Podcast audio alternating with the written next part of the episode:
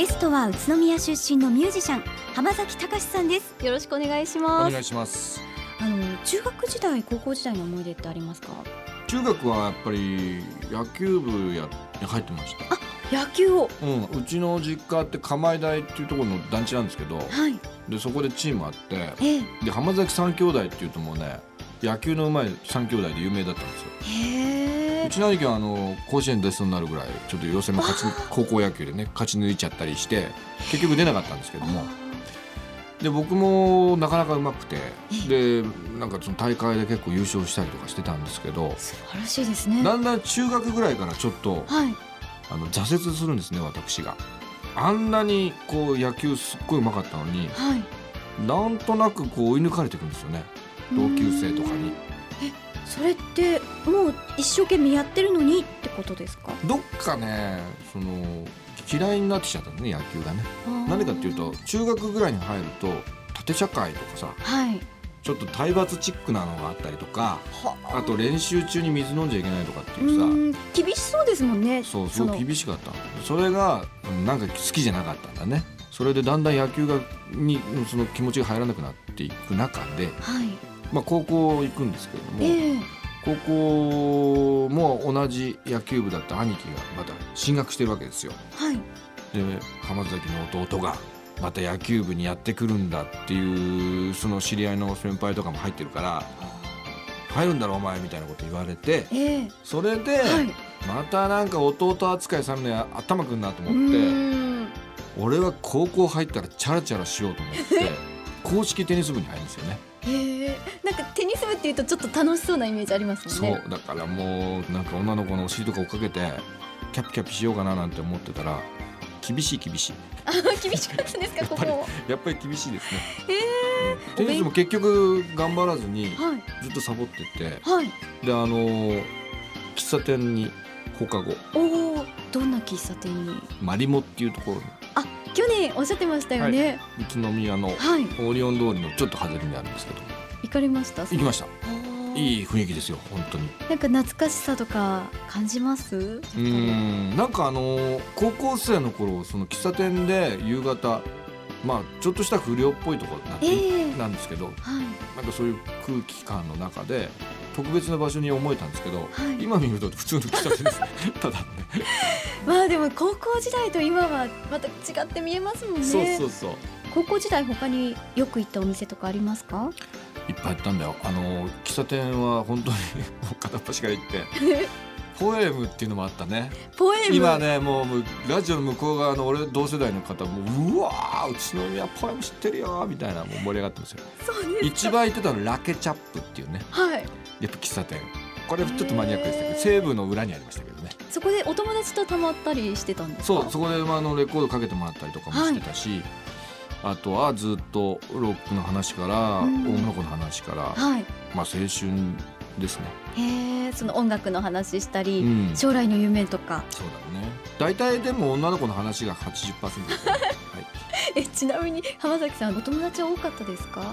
うん。でも高校時代ね、はい。あの誰とも口聞かない時期っていうのがあったんですよね。半年ぐらい、学校行っても口聞かないんですか、うん。それから家でも口聞かないっていうそれはまたどうしてでしょう？のまあなんかそういう反抗期反抗期的なもんなんでしょうけど何かその人間関係みたいなものの疑いっていうんでしょうかね。あー。でも思春期にあるかもしれませんね、うん。そうそう。そういう時期って、うん、本当に僕が誰かとつながっているのかみたいなことに対する不安感みたいなものがなんかそういうことになっちゃったみたいですね。うーん。そこからどうやって抜け出したんですか？自然にですうかまあ自然にですけどつうかそのバンド組もうよっていう話が始まったんですよねある時ね、はいそれからええ。なんか心が和むっていうか、あのだから音楽の話はあの自分にとっては大事なことっていうかきちんと語らなきゃならないことっていうか誰かと本当に話さなきゃいけないことみたいになったんでしょうね。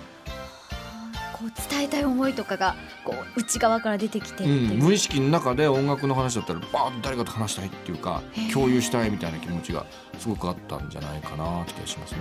あとその音楽の話でこうお互い興奮してあれいいよねって言ってることがさっき言ってたそのつながりずっとこう探してたつながりだったんじゃないですかね。やっぱり浜崎さんにとって音楽ってもう核となるものなんでしょうねきっとその頃から。そうですね、うん本当に高校卒業後は進学をされたんですよね？はい美術を専攻したいというふうにまあ思ってたんですけれどもはい。高校に入った時点で、はいあの美術の授業の時にええあの先生が美大に行きたいんだったらもう1年から研究所に通わなきゃいけないからあの申し出ろって言われたわけですよ。あそうなんでうん、すか。紹介してやるからみたいな感じでへえ要するに高校の授業以外にはい。その絵の勉強をする学校に通わなきゃいけないということでいかにもお金がかかりそうな話だったわけですよね。ねこれは無理だなと、はい。うちの実家の予算じゃ無理だなと思ったんで、まあ、絵が描くのは好きだったしはあ。音楽も好きだったんですけどなんとなく、まあ、次男坊でそういう様子見のちょっと行き過ぎちゃうところがあってさ家計はこんなもんだから自分にとっては無理だろうなとかって勝手に判断してはい。まあ普通のね教育学部とかはい。なんか文学部とか行くのかなみたいなふうに思ってたんですけどはい。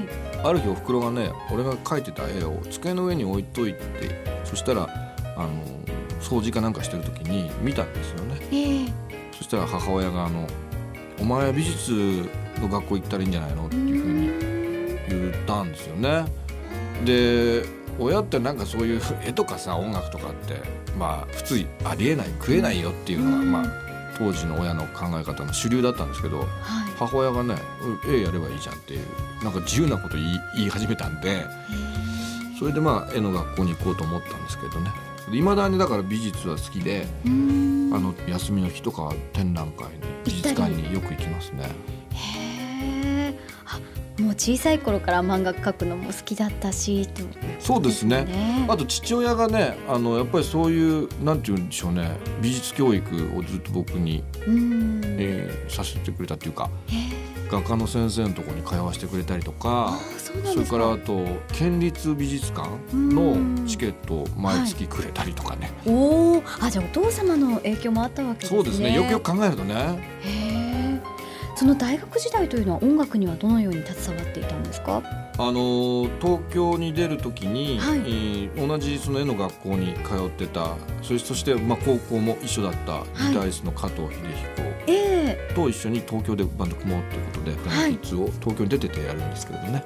学生時代にフライングキッズを結成されたということですね。高校のね帰り道で2人で一緒になって、バンドやろうよって言って話してたんですよ、はい。でまあ2人とも進学するっていうことで東京で会えたら絶対やろうねっていう約束をしてたんですけどね。はい。ちなみにあの加藤の実家は、あのロマン堂っていうですね昔新生堂だったとこなんていうの？今。今今度専門学校になる。あそうなんですか、はい。あのオリオン通りのちょうど真ん中ぐらい、真ん中ですね。あの裏にある画廊喫茶のね息子なんですよ、え画廊喫茶、うん、ロマン堂今もやってるみたいですよ。もう本当に宇都宮っ子なんですよ彼は。じゃあその頃のお友達と共にデビューを果たされて。はあそうなんですか、うん。あのフライングキッズってじゃあそもそもその加藤さんとの出会いで始まったってことですか？本当はね。でそれで2人で始めたんですけど、はい。細々と。はいでそこにあの今リーダーやってる布施島和夫さんっていう、はい。まあ、先輩とかがええ。ゾロゾロと入ってきて、はい。俺がリーダーやるっていうことではい。彼が作った塗り替えられた歴史が今こうパブリックイメージで、はい。まあ、プロフィールなんかに書かれてるんですけどええ。その前があるんですよ。はい。だからなんか侵略されちゃった人たちみたいな感じ。こう後から来た。そうそう歴史塗り替えられちゃったんだよねなんかねみたいな感じで事実はその宇都宮東高校の帰り道で俺と加藤がバンド組もうぜ東京でって言ったのがうん。フライキッズの始まりですね。あそうなんですね、いやなんだかすごい秘話を聞いた気がします。そうなんですよ